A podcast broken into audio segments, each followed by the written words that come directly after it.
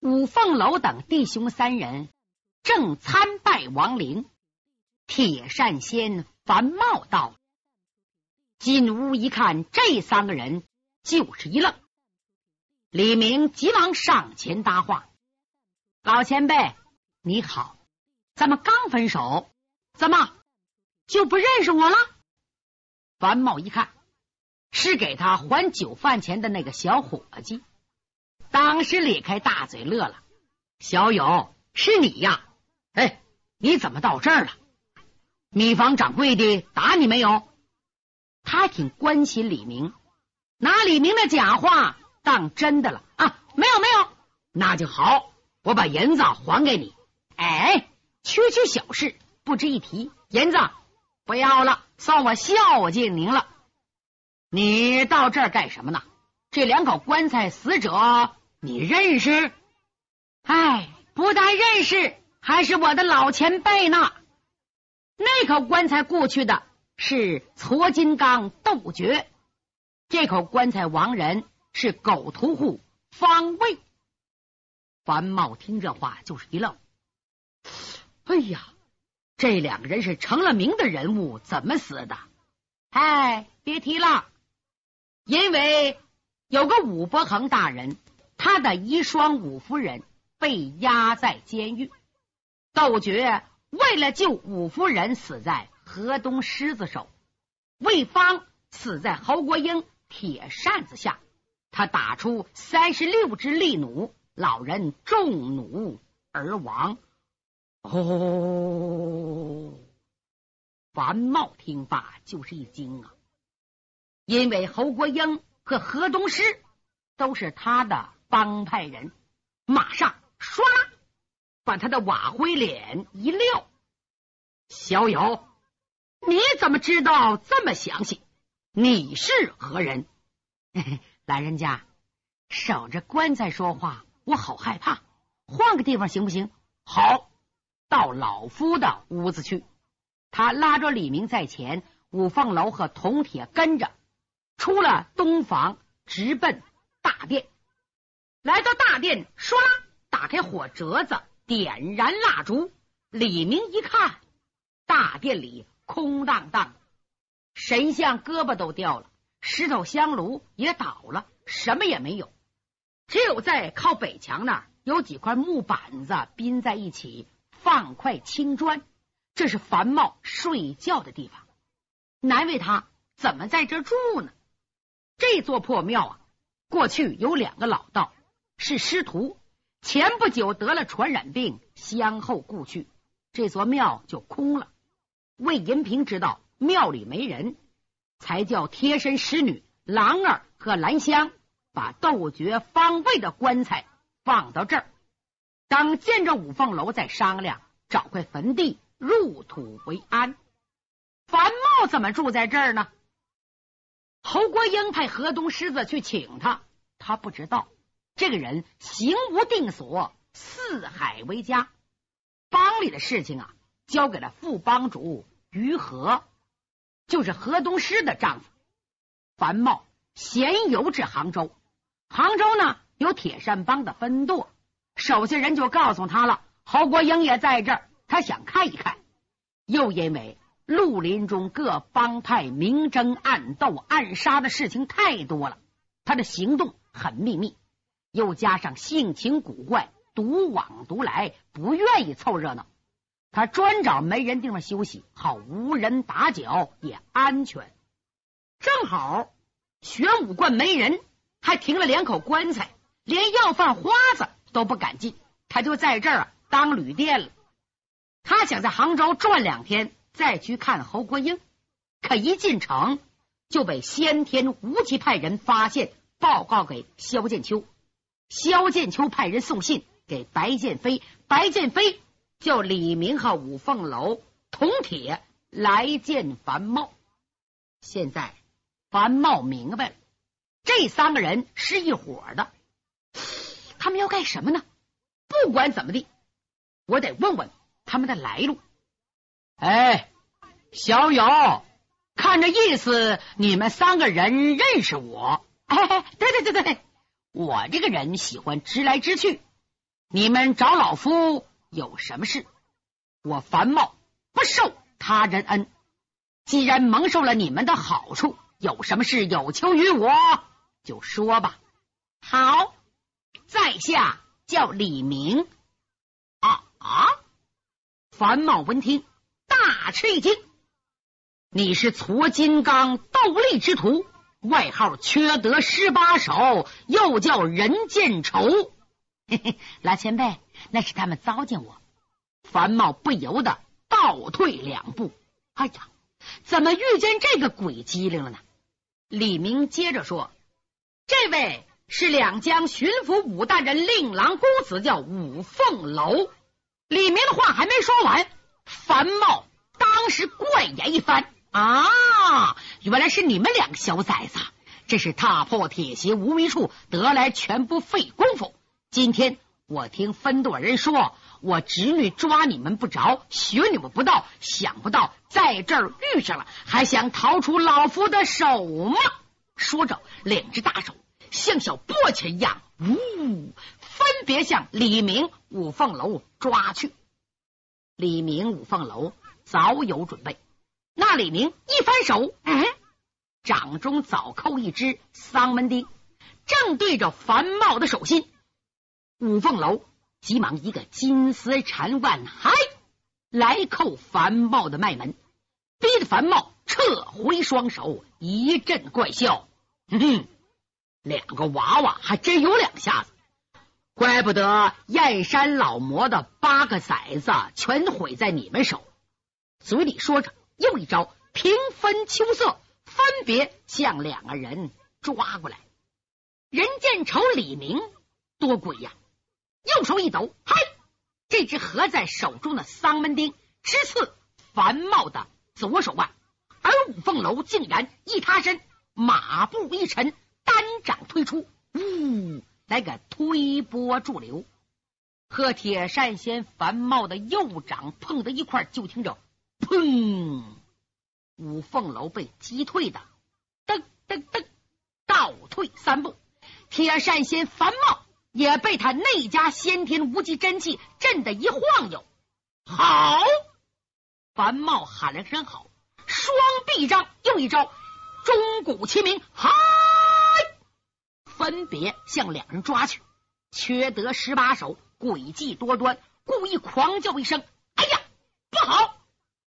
骗得樊茂打出的手微微一颤，这个缺德十八手竟然振臂挥，手中丧门钉直插樊茂的左肋。樊茂功力虽高，可距离太近了，如不躲闪，必被丧门钉打中。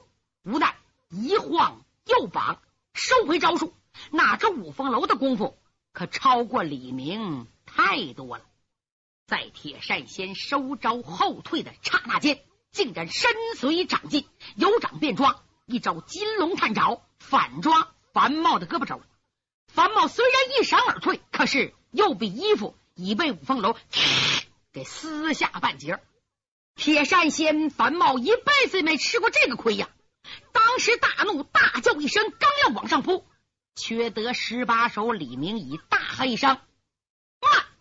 随后一使眼色，和五凤楼、铜铁三个人一起唰后退两步。李明说：“哎，铁扇仙，你等等，我有话说。”嗯，讲。铁扇仙，我们弟兄敬你是老前辈，一口一个老人家，你反倒越服越醉。我李明对你的一点好处虽不值钱，但总算滴水之情吧。你是有名的人物。得恩不报，反而出手伤人。就算我们弟兄不是你对手，可是你别忘了那么句话：一人拼命，十人难扛。这句话，你铁扇仙总不能没听说过吧？啊，你好好想想。如果我们三个人一起拼命，鹿死谁手尚不好说。再者说了，你欠我的一笔人情账。可是白纸写黑字啊，还有你的画押和印记，总赖不掉吧？我们三个人只要一个人幸免，逃出你的魔掌，将此事传入江湖，就让你这老脸再厚，恐怕也无脸见人吧。李明的话惊得铁扇仙樊茂心头一颤，他陡然想起那张要命的字据是他们写的，自己亲笔画押，又盖上印记。倒霉的是自己一个字儿不认识。这李明可是出了名的缺德十八手，又叫人见愁啊！说不定那张字据怎么写的，就兴许是我繁茂的卖身契。果真那样，哎呀，我在江湖上还怎么抬头见人呢？樊茂越想越惊，越想越害怕，无奈停下手来。嗯，李明。那张字据在哪儿呢？我樊茂是中年打雁，今天啊反叫雁牵眼了。李明一看，樊茂被唬住了，急忙在怀里伸手把字据掏出来，唰啦展开。怎么？你想听听上边写的什么吗？嗯，你念吧。好，别着急啊。他借着屋中射出的灯光，慢慢的念道。立卖身气人樊茂这句话一出口，不光樊茂心头一震，如五雷轰顶，连五凤楼也是一愣。哎，这字句是我写的，怎么变了呢？哦，他马上就明白了李明的用意，知道念字句之后，樊茂非拼命不可，忙给铜铁一使眼色。五凤楼。趁肩拔刀，小霸王一伸手，嚓啦啦，把水磨钢鞭也从背后抽了出来，专等一拼。就听李明胡诌八扯：“哎，立卖身契人樊茂，因孤苦无依，无计度日，托中说和，卖身投靠江南安察使衙门为奴，甘共驱使。”永不赎身，恐后无凭，立据为证。中人五凤楼铜铁，那李明满嘴跑舌头，胡念一通啊！五凤楼铜铁笑的都笑弯腰，出了眼泪了，可把铁扇仙樊茂给吓坏了。这阵他想起来了，哎呀，这李明可不是一般江湖人呐！乃江南安察使李靖文的儿子。常言说得好，好汉不斗势力。何况李靖文乃一省的最高司法大员，而且字据上面还真有自己的手印记号，这就叫一字入宫门，九牛拉不回呀！听李明念完，不由得狂叫一声。好你个狠毒的小子！老子和你并骨了！言还未了，一晃身躯，如同怪蟒出洞，呜，扑了过去。五凤楼身形微晃，拦住了老怪的去路。一招夜战八方藏刀式，拉上架子，是先讲价钱，后拼命。老前辈。切息雷霆之怒，莫发虎狼之威。听在下一言。嗯，五凤楼，你你还有什么好说的？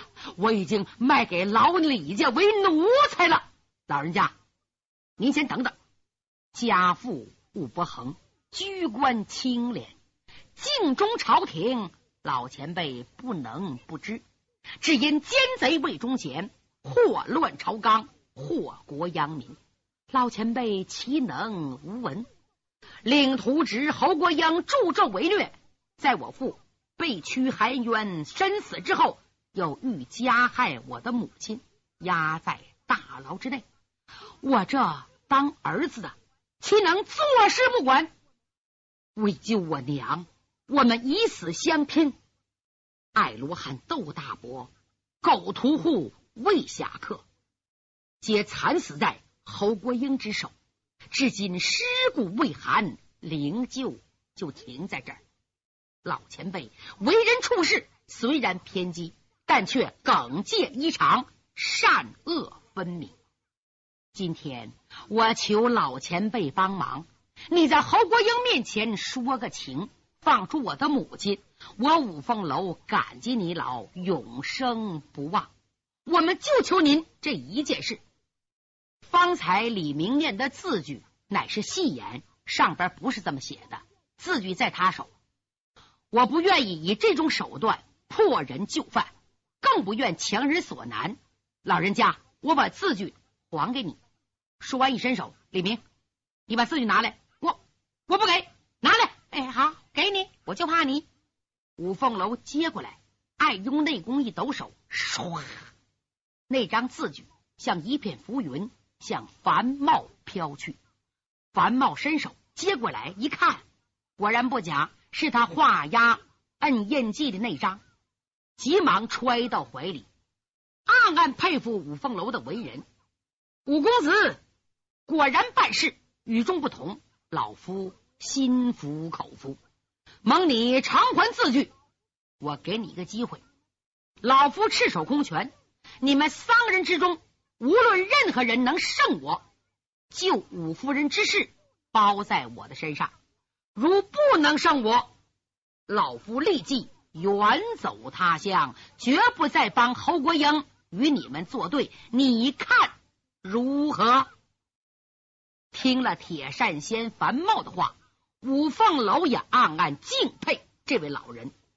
这样一来，胜了可以救母亲，败了呢，铁扇仙也不会再与自己为敌。他能不计较戏耍之辱，并提出。这样两个条件真是难得可贵呀！但是他知道李明铜铁与樊茂过招，那是以卵击石，还得是自己出头。自己一有五凤朝阳刀，二有高僧教的七刀追魂绝技，干脆借此机会印证一下他的威力如何。前者啊，以七刀中的五刀。胜了河东狮子严秀英，但是他毕竟是铁扇帮中的二三流人物。我要试试对付像樊茂这样一顶一的高手究竟有多大威力。主意拿定，躬身施礼，蒙老前辈抬爱，晚辈斗胆冒犯。你老人家在武林当中享有盛名，又是一帮的帮主，为人处事令人敬佩。我五凤楼吃仙盐比您少吃好几十年，我在您面前耍刀弄枪是班门弄斧，圣人门前卖字画，你老人家见谅。说着，五凤朝阳刀唰啦的一声，奔樊茂的肩头砍下来。这一招叫班门弄斧。铁扇仙樊茂是一个内外兼修的绿林怪杰。用这种平常招数对付他，无疑是以身犯险。但是樊茂却暗暗心动，知道五凤楼是对自己表示尊敬，还有不敢班门弄斧之意。像这样谦虚有为的青年，他还是第一次遇见呢，不觉顿生好感。突然拿定了主意，急忙闪身喊了一句。停手！五凤楼急忙收住招数。老人家，你好，什么话说？啊，五公子，老夫闯荡江湖这么多年，收下徒弟、徒子、徒孙、徒侄，无期待数，均不如你呀。看来五岳三鸟能收你这么徒弟，人家眼力高明，识人物啊，我就遇不上。五公子。冲着你这种大仁大义的胸怀，我算服你了。就令堂之事，包在我铁扇子樊茂身上。五凤楼知道，以樊茂的身份，话一出口绝无更改，急忙上前磕头：“老前辈，我多谢了。”这阵任见愁、李明也说：“老前辈，哎呀，你可别把话说大了。”别把弓拉满了。令徒侄现在可是手握锦衣卫兵符啊，去救武伯母之事，你可得多加小心呢。他不听你的，不但救不来人，再把你老人家抓住。哎呀，我也觉得对不起你呀。铁扇仙闻听，哈哈一笑，多蒙李公子关照，但老夫还有几分自信。别说侯国英是个锦衣卫的总督，就是他当了皇上，谅他还不至于连掌门师伯之命也敢违抗。事不宜迟。你们三位谁陪我去接五夫人呢？三人一听的话音，这件事好像水到渠成、顺理成章一样。五凤楼救母心切，就想亲自去。小霸王铜铁说：“不行，武大哥，谁都能去，就你不能去。李明哥哥，你也不合适。以我之见，还是我跟老前辈去。第一，侯国英等人不认识我；第二，我家就住在附近。”是个有家有业的人，有老前辈引荐，他们不会有什么疑心。第三呢，我在江湖上是一个无名小卒，纵然救不出伯母，起码没什么凶险。五凤楼点点头，贤弟言之有理。救出人之后，咱们在哪会齐呢？李明说：“这么办，就在钱塘门外树林里见面，不见不散。”好。咱们书要剪断，两下分手。铁扇仙樊茂带着小霸王铜铁直奔巡抚衙门。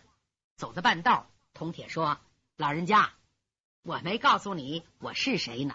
我不问，哎，我得告诉你啊，我是童家庄的，我叫铜铁。到那之后就说我是您的随从。哼，你这身衣服是随从啊？你是我少爷，别去，我到那边买一套换上啊。”就这么，铜铁到衣帽铺里买身家将衣服换上，原来那身呢就不要了，收拾利索，跟着樊茂来到巡抚衙门前。到门前一看呢，把小霸王铜铁吓住了。你别看铜铁是童家庄的小庄主，他父亲童元超也是成了名的人物，可是像巡抚衙门。这种朝廷封疆大臣居住的地方，他从来没进去过。到门前一站，就看见两旁悬挂八盏气死方的沙灯，灯光下分别站立八名锦衣卫和一个小头目。这些人全是二十往上、三十往下、血气方刚、正在年轻的壮汉，一个个太阳穴鼓着，腮帮子努努着，眼珠子。瞪着，短衣短靠，打着裹腿，穿着斑尖鱼鳞洒鞋，每人一口寒光闪闪鬼头刀，刀把上拴着一尺半长的红绸子，扑啦啦飘在身后，更显得阴森可怕。铜铁想，嗯，这个女魔王真是好大派头啊！哎呀，这樊茂到这儿，人家能不能接待呀？只见樊茂。大模大样的往门前一站，哎，有活的没有？过来一个啊！告诉侯国英，就说我老人家来了啊啊！这会儿一听什么？你老人家？你他刚想过去，只见这老头伸手把那信物盒子递过去了。小头目赶紧来到切近，拿过盒子，嘎巴打开一看，哟，这是铁扇帮的印记呀！合上了，他是陆里人出身，他知道把盒子递过去，单腿点地。哎呦，老帮主你好，小爷早就吩咐了，说这几天你老人家大驾光临，只要您来了，不用通禀，叫小子领您进去就行了。快请！铁扇仙洋洋得意，看看铜铁，意思说怎么样？我到这儿是贵客。铁扇仙繁茂。为救五凤楼之母，去见侯国英，才演出一段师徒反目、血溅巡抚衙。